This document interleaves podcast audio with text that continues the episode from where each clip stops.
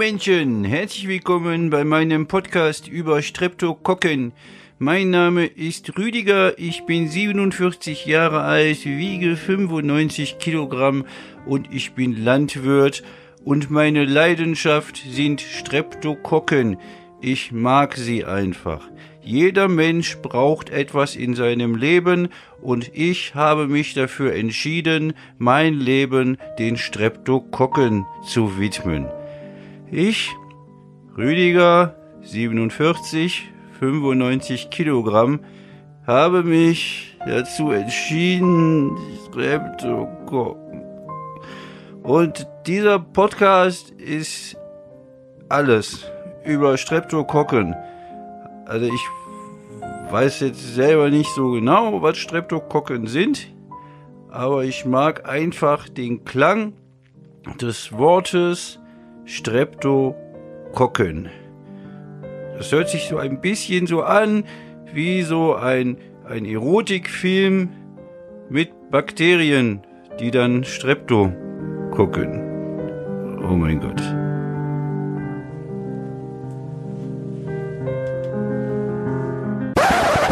Menschen, herzlich willkommen bei einer neuen Folge des Podcasts ohne Sinn und Verstand.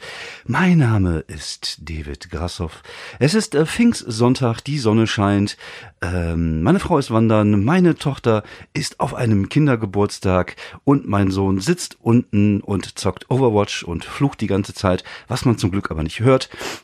Und Uschi saugt. Uschi ist unser Staubsauger-Roboter. Den haben wir jetzt seit äh, zwei Wochen äh, gehört allerdings nicht uns, haben wir geliehen bekommen zum Ausprobieren, ob das was für uns ist. Und äh, ja, ist ein schönes Spielzeug, kann ich nicht anders sagen. Man kann dann äh, tatsächlich äh, definieren, wann der immer regelmäßig saugt, wie der saugt, wo der saugt äh, und äh, ja, da macht sogar als Mann das Saugen Spaß, wenn man dafür auch eine App hat.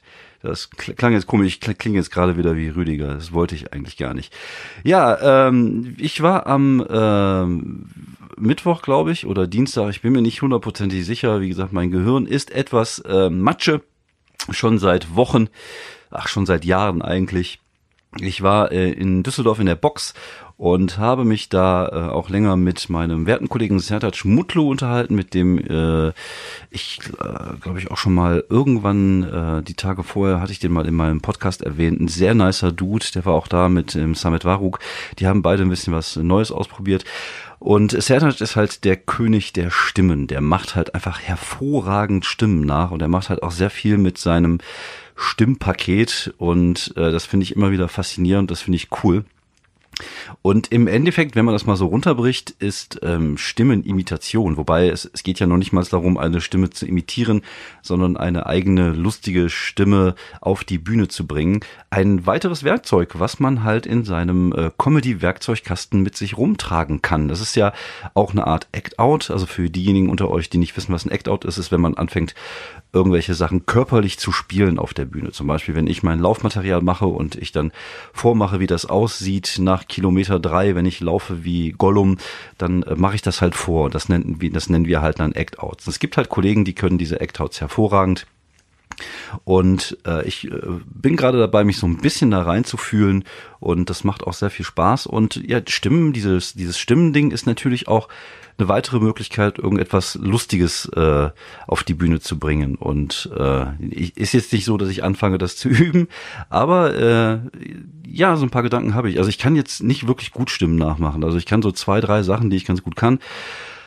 Ähm, man muss sich halt auch darauf einlassen. Man muss, ähm, wie bei vielen anderen Sachen auch auf der Bühne, wenn man Comedy macht, ähm, keine Angst haben, sich selber so ein bisschen zum Affen zu machen, also sich zu öffnen, äh, einfach so, wie gesagt, diese Act-Outs-Geschichten sind auch Sachen, die mache ich jetzt seit einem Jahr, anderthalb Jahre. Vorher hätte ich mich nicht getraut, weil vorher wollte ich einfach cool sein auf der Bühne, aber eigentlich ist es Bullshit. Es geht ja darum, die Leute zum Lachen zu bringen. Und wie man das ja macht, da gibt's ja, wie gesagt, verschiedene Wege und, und Möglichkeiten.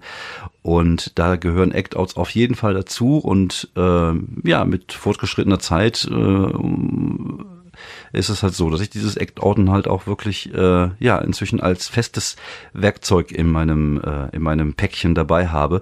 Und das ist cool. Und mal gucken, ob man tatsächlich mit diesem, mit diesem Stimmding vielleicht sogar noch was machen kann. Mal gucken. Wie gesagt, ich glaube tatsächlich, ähm, ja, man sollte sich nicht verschließen. Ne? Diese, diese Diskussion hatten wir auch jetzt mit, mit Zertac, der momentan so eine, eine Phase hat, äh, wo er neues Material für sein neues Programm schreiben möchte, aber halt noch nicht so genau weiß, in welche Richtung sich das entwickelt.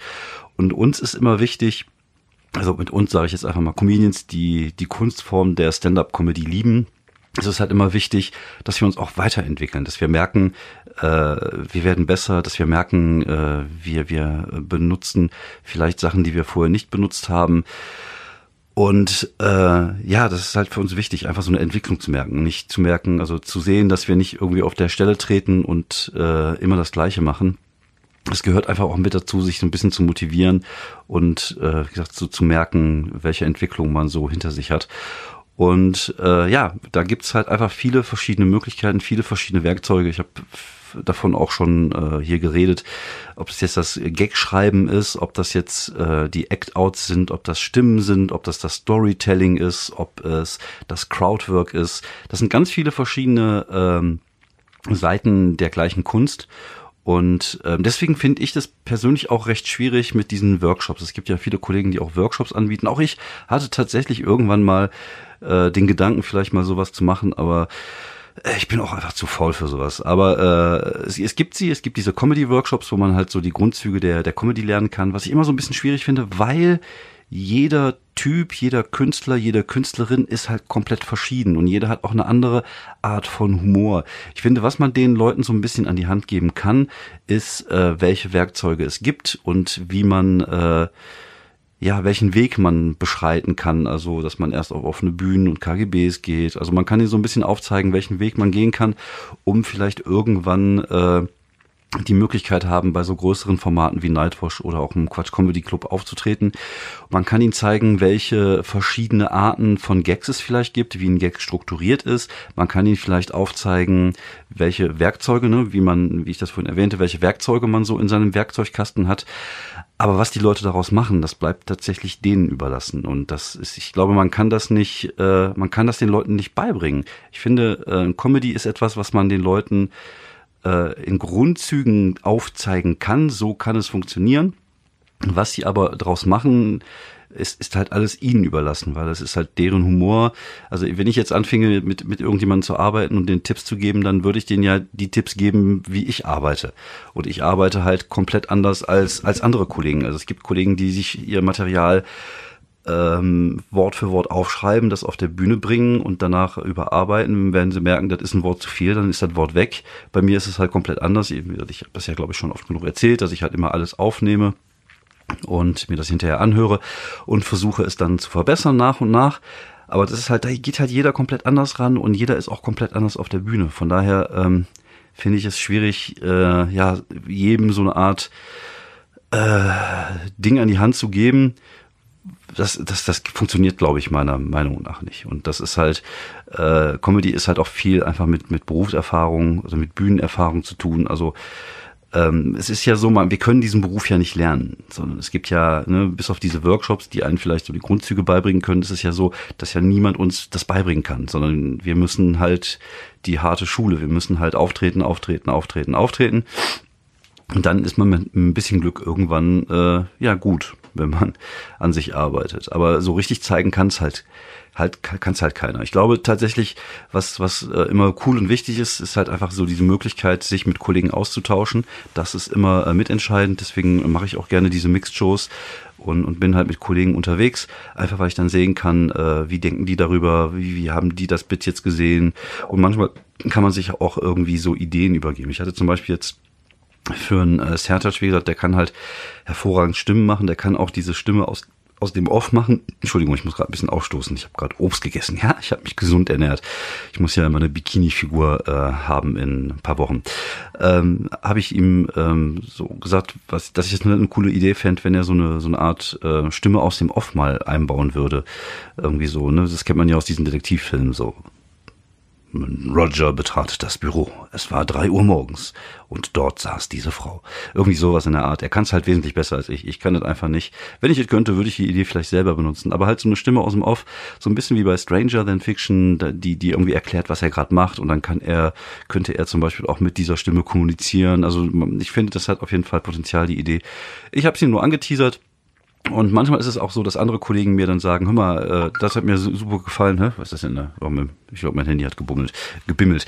Ähm, dann kriegt man manchmal irgendwie so Ideen, hör mal, was hältst du denn davon, davon? Und das finde ich eigentlich viel cooler als als als irgendwie ja so ein Buch zu Hause zu haben, was mir beibringen will, wie ich äh, Comedy mache, weil das halt einfach näher am Material ist, näher an dem, was man macht. Und äh, das funktioniert dann so immer ganz gut. Und äh, ja, der Auftritt in Gladbach war schön, ich hatte dann irgendwie so 12, 13 Minuten gespielt, hab halt mein äh, Pickelbit gespielt, hab halt mein neues äh, 80er Jahre Material gespielt, ähm, hab eine alte Nummer, die ich mal irgendwann hatte über äh, Playboy Ausgabe 78 Franziska Bär mit eingebaut, das hat super funktioniert.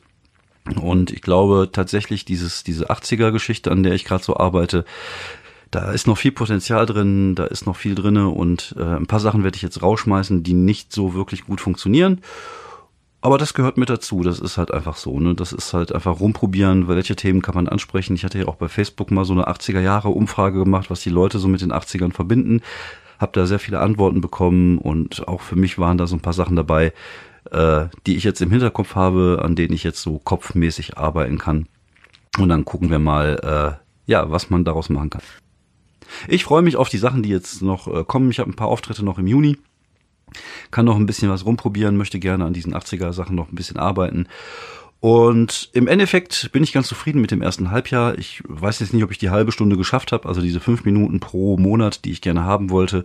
Aber so 20 Minuten habe ich auf jeden Fall und es sind auch alles coole Sachen die vor allem auch noch sehr viel Potenzial haben.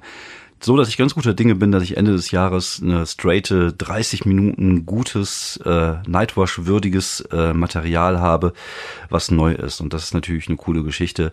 Wie gesagt, inzwischen ist das bei mir so, ich, ich, äh, es gibt halt so Sachen, ne, bei Nightwash muss man halt immer funktionieren oder im Quatschclub, das müssen halt einfach die guten Sachen sein, die man da spielt.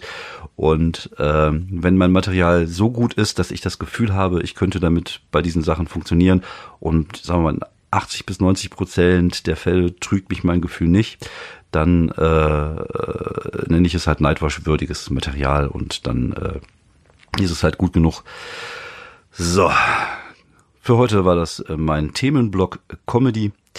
Ich äh, war gestern Abend mit meinen Jungs unterwegs und ich, wir haben ordentlich getankt und erstaunlicherweise geht's mir heute gar nicht so dreckig, wie ich das erwartet hätte.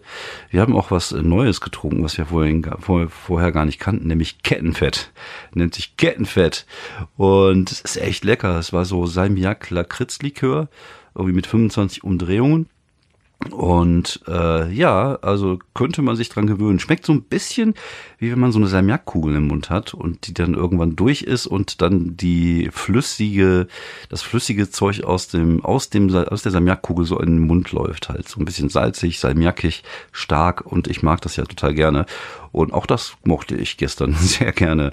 Äh, es war eine gute Ergänzung zu den Cuba Libres, die ich mir gestern äh, in den Balch geschüttet habe.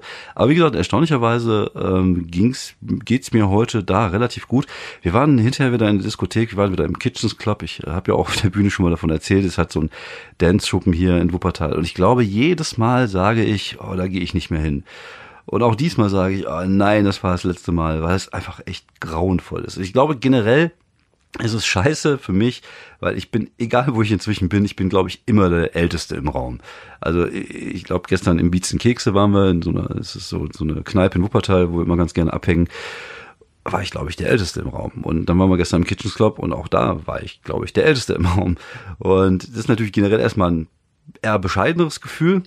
Und dann ist das halt auch so, ich, die Musik war halt einfach grauenvoll. Also ich habe nichts gegen tanzbare Musik, aber ich, ich bin, glaube ich, da raus. Also ich bin komplett raus. Also ich kannte vier Lieder. Ich glaube, die haben dreimal Seed gespielt und einmal haben die angefangen, irgendwas von den Red Hot Chili, äh, Red Hot Chili Peppers zu spielen.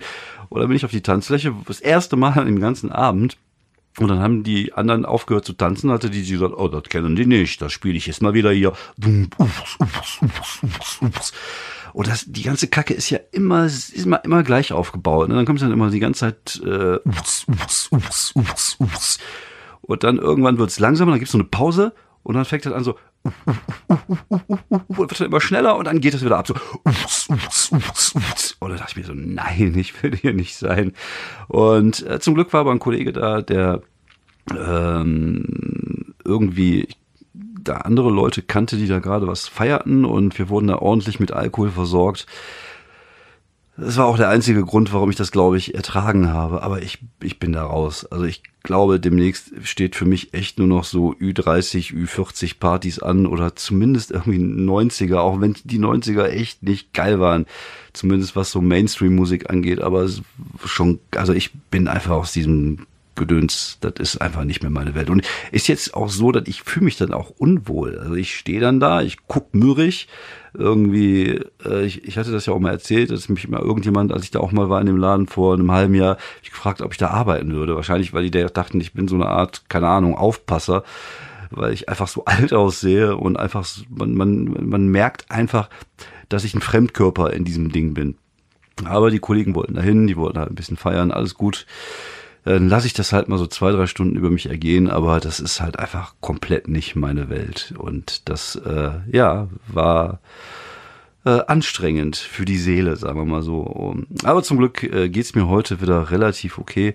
Ähm, ich äh, ja, fühle mich gut. Ich habe gerade ein bisschen Obst gegessen, ich habe gerade ein paar Vitamine zu mir genommen und äh, jetzt bin ich guter Dinge, dass ich den Tag noch irgendwie schaffe, aber ich bin schon ein bisschen müde, also das merke ich schon. Also ich habe, glaube ich, irgendwie nur so fünf Stunden gepennt heute Nacht. Und ich bin ein alter Mann. Ich brauche schon so meine 18 bis 24 Stunden Schlaf pro Tag, pro, Woche, pro Tag, pro Woche, pro Stunde. Ach ja, so ist das. Was mich gestern aber gefreut hat, war, gestern war einer von diesen Abenden, wo ich äh, ordentlich Kohle äh, ausgegeben habe. Also das ist nicht das, was mich gefreut hat. Was mich aber freut, ist, dass ich das äh, inzwischen relativ entspannt kann. Ähm, also ich will jetzt nicht irgendwie angeben damit, dass ich Kohle habe. Das auf keinen Fall. Ich wollte eigentlich eher äh, in die andere Richtung, nämlich in die Richtung, dass ich vorher früher halt keine Kohle hatte. Äh, ich hatte da irgendwie letztens ein Bit von einem Kollegen gehört, der auch irgendwie äh, die Sache mit der Kohle ansprach. Das fand ich ganz interessant. Hat auch ein junger Kollege und äh, habe mich halt wiedererkannt in diesen Sachen, weil irgendwie die Sache mit dem Geld war vom, für mich immer schon irgendwie schwierig, sagen wir mal. Ich hatte immer schon ein schwieriges Verhältnis zu Geld und zu Finanzen. Und äh, heute mit 45, wo ich einen ordentlichen Job gelernt habe und den ich auch äh, tätige und wo ich nebenbei noch Kohle verdiene mit der Comedy, bin ich so einigermaßen auf dem grünen Zweig. Also nicht, nee, also es ist, gibt immer noch scheiß ähm, Monatsenden, aber es ist bei weitem nicht mehr so schlimm wie früher. Und das, das Krasse ist irgendwie, äh, ist das irgendwie so schon immer so gewesen, ist mir letztens klar geworden. Also ich bin ja, also äh, so die ersten paar Jahre kann ich mich ja nicht wirklich dran erinnern. Ich weiß nicht, ich bin ja damals mit acht Jahren nach Frankreich gezogen mit meiner Mutter, weil die meine Eltern sich getrennt haben. Meine Mutter Französin, mein, mein, mein Vater war Deutscher und meine Mutter ist dann halt zurück in ihre Heimat, hat mich mitgenommen, war halt alleinerziehend, hatte halt nur einen Job im, im Hotel, hat auch oft äh, äh, abends gearbeitet und äh, es war schon hart. Wir hatten halt nie wirklich äh, viel Geld und äh, kleine Wohnung gehabt in so einer Hochhaussiedlung in Frankreich. Es war jetzt also jetzt nicht das, was man jetzt aus den äh, aus den Nachrichten kennt, wo irgendwelche Autos äh, verbrannt werden und so. Es war aber schon so, ne, man war schon eher so algerisches und marokkanisches äh, Gebiet, gerade so die, die größeren, die um, um einen herum waren. Also ich habe in so einer kleinen äh, Siedlung gewohnt, aber so in unmittelbarer Nähe hatten wir La Tour, nannte sich das. Und das war halt eher schon so, äh, ja, marokkanisch-algerisches Gebiet, was jetzt nicht despektierlich gemeint ist. Also ich hatte auch viele Kollegen, die aus der Ecke kamen, weil es war halt ganz normal. Also deswegen, äh, es ist, glaube ich, auch äh, ähnlich wie äh, hier in Deutschland, dass in den Regionen, wo es halt viele äh, Maroks oder viele Algerier oder hier in Deutschland viele Türken gab, die Leute bei wesentlich entspannter mit diesem Thema umgehen als zum Beispiel bei uns in Deutschland im Osten. Für uns war es halt immer ganz normal. Aber es war halt schon so, du musstest halt schon äh, äh, aufpassen, mit wem du dich halt anlegst. Und äh, das gehört halt einfach mit dazu. Und wenn du dann, irgendwie, wenn sie dir abends dein Fahrrad geklaut haben, dann bist du am nächsten Tag äh, drüber und hast dein Fahrrad wieder zurückgeklaut. Das, das war halt einfach so. Aber damals war halt auch alles noch so relativ gediegen. Also es gab hier und da, gab es mal eine Schlägerei, aber es war halt alles nicht so äh, extrem, wie es vielleicht heute ist. Es war halt alles ein bisschen entspannter, hat noch keiner aufeinander, wurde noch nicht aufeinander geschossen und so, war schon ganz, äh, war schon ganz okay. Also hört sich jetzt wahrscheinlich auch schlimmer an, als es war. Ähm, war schon ganz gut. Aber wir hatten halt auch nie Kohle. Und auch als ich dann irgendwann angefangen habe, selber in die Lehre zu gehen, ich kann mich dran erinnern, ich war damals bei der Deutschen Bank, ist auch so ein Fickverein, die hat mir schön ordentlichen Kredit aufs Auge gedrückt im ersten Lehrjahr. Ich habe im ersten Lehrjahr, glaube ich, 480 Euro verdient oder so. Im zweiten 590 und im dritten 780 D-Mark. Also ist, ich glaube, 400, äh, was hatte ich gesagt, 480 D-Mark, das sind 240 Euro, die ich im ersten Lehrjahr verdient habe. Und die haben mir schön ordentlich mal so einen Kredit über 2000 1000 Mark gegeben mit Karte und allem drum und dran. Und ich war jung, ich war dumm, ich habe die Kohle ausgegeben, wie sie nicht reinkam. Und dann war ich irgendwie innerhalb von anderthalb Jahren als Azubi, als geringverdienender Azubi schon verschuldet. Und irgendwie hat sich das so mein Leben lang so mit sich, äh, habe ich das so ein Leben lang mit mir rumgetragen. Dann hat man dann den einen Kredit aufgenommen und den anderen Kredit äh, abzulösen. Und anders als andere Menschen, die Geld gespart haben, um etwas aus, sich etwas kaufen zu können, habe ich halt immer im Negativen gespart, um mir etwas leisten zu können. Und so hatte man halt immer, immer irgendwie Schulden. Und ich kann mich dran erinnern, dass als junger Mann, so äh, Anfang 20, Mitte 20, dass mir auch schon mal der Strom abgedreht worden ist. Ich weiß gar nicht, ob man das heutzutage noch darf. Also ich, aber ich kenne das, die Situation im Herbst, einfach mal so fünf, sechs Tage, bis man die Kohle sich bei irgendwelchen Verwandten zusammengekratzt hat, irgendwie äh, hatte man keinen Strom mehr. Dann haben wir bei Kerzenlicht da rumgesessen und äh, das war schon krass. Und manchmal war es halt so, dass wir am Anfang des Monats schon wieder keine Kohle hatten, weil wir einfach so viel, so einen Rattenschwanz hinter, hinterherhingen, der, dass wir irgendwie da nicht auf den grünen Zweig gekommen sind. Es war natürlich zum Teil auch eigene Doofheit, da ganz klar, das ist halt einfach auch so. So dieses, dieses, äh, ich habe auch nie gelernt, mit Geld umzugehen. Ich hatte auch nie so das die, die, die Möglichkeit, das irgendwie zu lernen. Wie gesagt, bei mir ging es ja relativ schnell los. Ob das jetzt damals gewollt war, weiß ich nicht. Ob das heutzutage auch noch so gemacht hat, weiß ich nicht. Aber ich bin tatsächlich, die Deutsche Bank hat mich da ordentlich in die Scheiße geritten am Anfang. Und gerade so in einem Alter von 18, 19, 20 bist du halt die ganze Zeit unterwegs, bist du halt auch darauf bedacht, irgendwie einigermaßen cool auszusehen. Entschuldigung, die coolsten Produkte zu haben und irgendwas aus deinem Leben zu machen und, und dann gibst halt einfach Kohle aus. Also ich habe sie echt, äh, wie gesagt, sie, sie ging schneller weg, dreimal schneller weg, als sie reingekommen ist. Und im Endeffekt ist das echt fies, ist echt scheiße, ist ähm, im Nachhinein betrachtet auch von der Bank einfach fickig sowas zu machen, tut man nicht, aber egal. Äh, ich habe es ja irgendwann, äh, ja, hat man dann äh, angefangen, die Schulden zu bezahlen, die man so hat. Und das Problem ist halt tatsächlich, dass du halt dann jeden Monat so viele Kosten einfach hast, um die alte Scheiße zu bezahlen, dass du auch im neuen Monat schon wieder irgendwie Mitte des Monats, wenn du Glück hast, äh, nicht schon am zehnten halt schon wieder irgendwie pleite bist. Und das war jahrelang so und das, ich glaube, ohne die Unterstützung äh, von Familie wäre es oftmals gar nicht so gut äh, ausgegangen oder hätte es wahrscheinlich auch gar nicht funktioniert. Und äh, so erst in den letzten Jahren oder im letzten Jahrzehnt, sagen wir einfach mal, als die Kinder kamen, als mein Sohn kam, ist man natürlich auch ein bisschen anders mit dem Geld umgegangen, hat versucht, sich ein bisschen zurückzunehmen.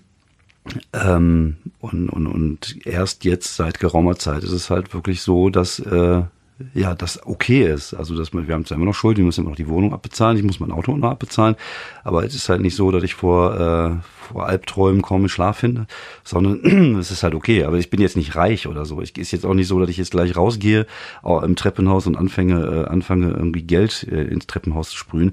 Aber es ist halt okay. Ich kann halt auch mal so einen Abend wie gestern einfach mal 80 Euro auf den Kopf hauen äh, und, und, aber gut, das, das macht man ja auch nur jede paar Wochen oder jede paar Monate.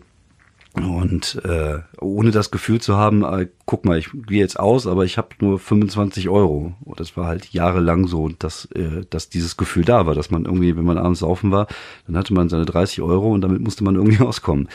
Und das ist schon ganz schön und entspannt, wenn man das nicht mehr so hat. Und das habe ich mit 45, also andere haben das vermutlich mit 20, mit 25, mit 30 oder 35. Ich habe diesen Punkt jetzt mit 45 erreicht. Und äh, ja, deswegen, also man, man kann da, man kommt da immer irgendwie raus. Man muss sich halt irgendwie durchkämpfen und das äh, habe ich mein Leben lang gemacht. Und deswegen äh, glaube ich auch, dass äh, ja, wenn, wenn, wenn man dafür dann irgendwann auch mehr, mehr Geld hat zur Verfügung, dass man da vielleicht ein bisschen äh, ja, vorsichtiger ist, einfach weil man halt die Situation kennt, wie es halt ist, äh, wenn man die Kohle halt nicht zur Verfügung hat. Also ich kann mich dran erinnern, ich habe in meiner, in, in meiner Zeit als Azubi und hinterher auch nach dem Zivildienst äh, habe ich mich, bevor ich meine Frau kennengelernt habe, hauptsächlich von äh, fünf Minuten Terrinen und Sandwiches aus dem Sandwichmaker ernährt. Und manchmal hatte ich noch nicht mal genug Geld für den Käse, sondern äh, wo ich, ich hatte dann immer gestreckt. Ich habe dann immer irgendwie zwei Scheiben Toast und so eine halbe Scheiblette da reingetan, einfach damit sie auch so ein bisschen Geschmack hat. Aber man wird natürlich auch kreativ, wenn man keine Kohle hat und äh, ob es jetzt Pfandflaschen wegbringen ist oder so oder boah, wie oft habe ich da gesessen, hatte keine Kippen mehr und musste dann einfach versucht irgendwie fünf Euro oder fünf Mark zusammenzukratzen, damit ich mir halt irgendwie Kippen holen konnte. Das ist schon manchmal äh, ein bisschen traurig, wenn man, aber auch irgendwie auch lustig. Das ist halt ne, traurig und, und lustig. Das, das hängt auch irgendwie zusammen. Comedy und, und äh, Dramatik und Drama hängt halt irgendwie zusammen. Und, aber ich will mich nicht beschweren. Also, wenn ich meine Probleme jetzt mit den Problemen vieler anderer Menschen auf dieser Welt vergleiche, ist das Peanuts, ist das Pipi-Kram. Das ist auch so ein Ding, worüber man sich, glaube ich, auch immer wieder gewahr werden muss, wenn es einem scheiße geht. Gut, ich mal, Gesundheit ist natürlich immer ein anderes Thema. Wenn jetzt irgendwie irgendeine fiese Krankheit hast, da ist natürlich äh, scheiße. Das äh, kann man sich dann auch nicht schönreden. Äh, man sollte halt versuchen, dann dagegen, weil ich irgendwie was, was zu machen. Und aber wenn alle anderen Probleme, die wir so haben, ob das mit der Kohle ist oder keine Ahnung, dann hat man wieder mit dem Brass oder mit dem Brass oder im Büro geht einem einer auf den Sack oder was auch immer. Wenn man sich dann mal vor Augen führt, dass so vielen Menschen auf dieser Welt einfach so viel beschissener geht, die viel existenziellere Fragen äh, des Überlebens haben und und da sollte man echt einfach mal äh, hier und da die Kirche im Dorf lassen und vielleicht einfach mal irgendwie so ein bisschen sich äh, ja gewahr werden, dass es uns trotz aller Probleme, die wir in unserem westlichen Leben haben und die wir uns vielleicht auch oft selber machen, Entschuldigung, dass es uns trotzdem verdammt gut geht und dass wir ein gutes Leben führen und dass wir froh dafür sein können, dass wir und unsere Kinder vermutlich auch mit ein bisschen Glück ohne Krieg aufwachsen werden und ohne ja, äh, große Katastrophen. Aber wer weiß, wenn wir so weitermachen mit der Natur, kann das alles nochmal kommen. Also im Nachhinein betrachtet überlege ich mir manchmal, ob es zu clever war, Kinder zu kriegen. Also jetzt nicht, dass ich meine Kinder nicht mag und, und äh, sie gerne irgendwie auf der A1 äh, Höhe Mettmann auf dem Rastplatz aussetzen möchte. Nein, darum geht's nicht. Ich liebe meine Kinder. Aber wenn man sieht, wie die Welt sich entwickelt, wie wenig die Leute auch Verständnis für solche Sachen haben wie Klimawandel, ob es jetzt der Trump ist oder irgendwelche Idioten, die sich über Greta Thunberg lustig machen, äh, gibt ja so viele Leute, die das einfach nicht für bare Münzen nehmen, die das gar nicht sehen. Und das, ich, ich verstehe es einfach nicht. Also für mich äh, erschließt sich nicht, wie die Leute das nicht, nicht, nicht sehen können. Aber ich glaube, das ist halt auch für dieses postfaktische Zeitalter. Ne? Die Leute glauben halt das, was sie glauben wollen. Aber es ist halt so, dass sich in, in, in, in Regionen wie in Indien oder in Afrika äh, sich die Luft dort verdammt erhitzen würden, dass dann vielleicht irgendwann Leute nicht mehr leben können, dass die Leute dann alle zu uns kommen wollen. Und ne, auf der einen Seite sind die gegen Recht, äh, sind die gegen, gegen Flüchtlinge, auf der anderen Seite sagen sie, ja, Klimawandel gibt es gar nicht. Was einfach paradox ist, weil das eine wird zum anderen führen, wenn es so kommt. Und wenn du nicht möchtest, dass so viele Flüchtlinge nach Deutschland kommen, dann solltest du verdammt nochmal was dafür tun, dass äh, der Klimawandel äh, ja gestoppt wird. Und ja, ich bin selber jemand, der viel Auto fährt zum Beispiel. Ich mache aber, ich versuche halt aber auch andere Sachen zu machen. Ich glaube, jeder, jeder von uns ist nicht in der Lage, die, die Welt zu verändern. Vielleicht Greta Thunberg oder vielleicht auch andere große Persönlichkeiten, aber wir können halt immer kleine Schritte machen. Und vielleicht ist es einfach mal nicht die Plastiktüte zu, zu, zu kaufen beim, beim Supermarkt oder äh, vielleicht sich zu überlegen, wenn ich jetzt Ende des Jahres in Hamburg und in Berlin beim Quatschclub spiele, nicht zu fliegen, was eigentlich relativ günstig und relativ easy wäre, aber dann halt einfach mit dem Zug zu fahren. Und dann, das mache ich dann auch. Und das sind so diese kleinen Sachen, die wir, die wir verändern können. Und äh, jetzt bin ich gerade so ein bisschen von Höcksches auf Stöcksches gekommen, wie man so schön sagt.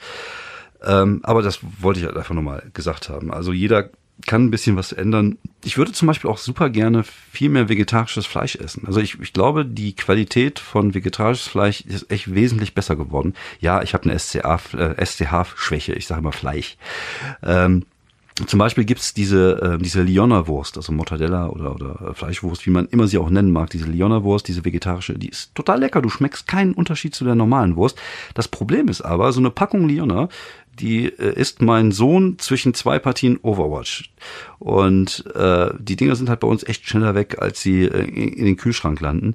Und wenn du jetzt, sagen wir mal, ne, da sind wir wieder bei der Kohle, wenn du jetzt eine Packung mit vier so Dingern 1,50 Euro bezahlst und für die Fleisch, fleischige Version 90 Cent für eine Großpackung, da ist da irgendwas nicht in Ordnung. Das kann doch nicht so schwer sein, das günstiger zu machen. Oder ist das wieder so ein Kommerzding, dass die Leute denken so, ach, damit kann man Kohle machen, weil die Leute, die darauf achten, die haben auch Geld und deswegen können wir denen die Kohle aus, aus der Tasche ziehen. Oder ist das wirklich so schwierig, äh, keine Ahnung, vegetarische Mortadella oder vegetarisches Hackfleisch für einen Preis anzubieten, der auch gangbar ist oder der auch machbar ist? Vielleicht ist das einfach mal so ein, so ein Ding, wo wir uns äh, hin entwickeln müssen, dass es halt einfach billiger ist, sich äh, kein Fleisch zu kaufen oder vielleicht nachgemachtes Fleisch. Und ja, ich kann das verstehen. Also ich würde zum Beispiel, äh, man, man hört ja immer dieses Argument so Vegetarier oder Veganer, warum essen die dann Fleischwurst, wenn die eigentlich gar kein Fleisch essen wollen? Weil es schmeckt. Das ist so. Und ich finde diese Liona, diese vegetarische Liona, ist halt einfach lecker und kann man gut essen. Und ich, wenn wenn jetzt vegetarisches Hack auch lecker wird oder wenn wenn es von mir aus auch irgendwie Insektenhack gehacktes gibt, wenn es lecker ist, dann ist es lecker und dann kann ich es essen dann würde ich es auch essen. Aber bietet es halt doch einfach mal zu Preisen an, an denen die Leute sich das vielleicht mehr leisten können und wollen als die teure Wurst. Und ich glaube, jetzt, wenn wir jetzt mal einfach mal so von diesem komischen Beispiel Liona ausgehen, wenn wir jetzt sagen, äh, so eine Packung Liona für einen Euro äh, vegetarisch hergestellt, von mir aus mit Chemie oder was auch immer da drin ist, äh, kostet einen Euro eine große Packung. Dann würden sich vielleicht die Leute, die auch weniger Geld haben, sich mehr dieses Fleisch holen, als vielleicht die teure Variante, wo Fleisch drin ist. Also ich glaube, das Umdenken muss auf der einen Seite natürlich von uns kommen, von uns Menschen, von uns Konsumenten, aber auf der anderen Seite, glaube ich, ein Großteil dieses Umdenken muss einfach von der Wirtschaft kommen. Und solange dieses dieser kapitalistische Gedanke da ist, dass man äh, immer Geld verdienen muss. Also ich bin ja kein, kein Kapitalismusfeind. Also ich finde eine soziale Marktwirtschaft finde ich gut. Also, aber das muss sozial sein. Das heißt, die Marktwirtschaft muss für die Menschen da sein und nicht für die Bereicherung Einzelner. Und ich glaube, da ist der Kasus Knaxus und daran müssen wir jetzt arbeiten. Also ich will jetzt keine Revolution aufrufen, aber das ist für mich der Punkt. Und ich glaube, der Punkt ist, äh, wenn wir wieder mehr für die Menschen und weniger für die Wirtschaft machen, dann äh, haben wir auch vielleicht wieder eine bessere Welt und vielleicht weniger Leute, die auf die Idee kommen, die Spackos von der AfD zu wählen, weil es ihnen dann auch besser geht. Aber vielleicht bin ich auch einfach nur ein Träumer. Aber ne, das ist halt so ein Beispiel, wo ich sage, da könnte man von Wirtschaftsseite einfach was machen. Bietet günstige Fleischwurst an in vegetarisch und ich kaufe euch da vier Packungen von und dann äh, läuft der Hase. So, ähm, kommen wir zu der Empfehlung der Woche. Ich weiß gar nicht, ob ich das letzte Mal schon empfehlt, empfehlt habe. Äh, ich habe jetzt angefangen, äh, Chernobyl zu gucken. Auch sehr, sehr beängstigend, aber auf eine gut gemachten Art und Weise. Ähm, die Ereignisse damals hat man ja gar nicht so mitbekommen. Ich war ja selber ein Kind damals. Ich weiß, dass ich damals noch in England war, als Austauschschüler. Und äh, ja, das ist schon sehr beängstigend. Und ich habe jetzt angefangen, Good Omens zu gucken auf, äh, auf Amazon, diese Terry Pratchett Neil Gaiman-Serie. Und auch da kann ich einfach sagen, schaut rein, ist eine fluffige Serie, sehr Pratchett-artiger Humor. Ähm, kann ich auf jeden Fall empfehlen. Diese beiden Serien sind das, was ich mir so die letzten äh, Tage und Woche angeguckt habe. Und äh, ja, sonst, äh, ich muss es nochmal wiederholen. Ich habe das Buch tatsächlich schon mal hier angeteasert, aber ich habe es jetzt nochmal angefangen zu lesen, nämlich von Jimmy Carr. Only Joking. Also für jeder, jeder da draußen, der irgendwas mit Humor zu tun hat, es ist kein äh, Workshop-Buch. Also man lernt nicht, äh, wie Gags strukturiert werden oder so ein Kram. Es ist kein Hausaufgabenbuch, sondern es ist einfach nur ein Buch über Witze und wie Witze funktionieren und es ist einfach richtig, richtig gut. Ich lese es jetzt gerade zum zweiten Mal. Jimmy Carr, Only Joking.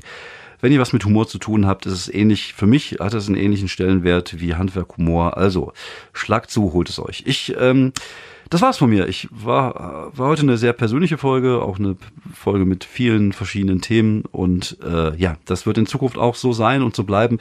Äh, mir ist aufgefallen, dass es halt schwierig ist, immer 30 Minuten zu füllen, hier jede Woche äh, Material und, und Content äh, zu liefern, wenn es jetzt nur um Comedy ging sondern ich muss halt gucken. Ich will halt jetzt mal so ein bisschen breiter gefächert sein halt. Am Anfang werde ich immer erzählen, was meine Comedy-Karriere so vor sich hin dümpelt und dann halt einfach persönliche Sachen äh, ansprechen, so wie ich es heute gemacht habe. Ich habe, äh, ich hoffe, dass es euch gefallen hat und äh, ich wünsche euch noch eine schöne Restwoche, ein schönes Rest-Pfingst-Wochenende. Morgen ist ja auch noch frei. Juhu!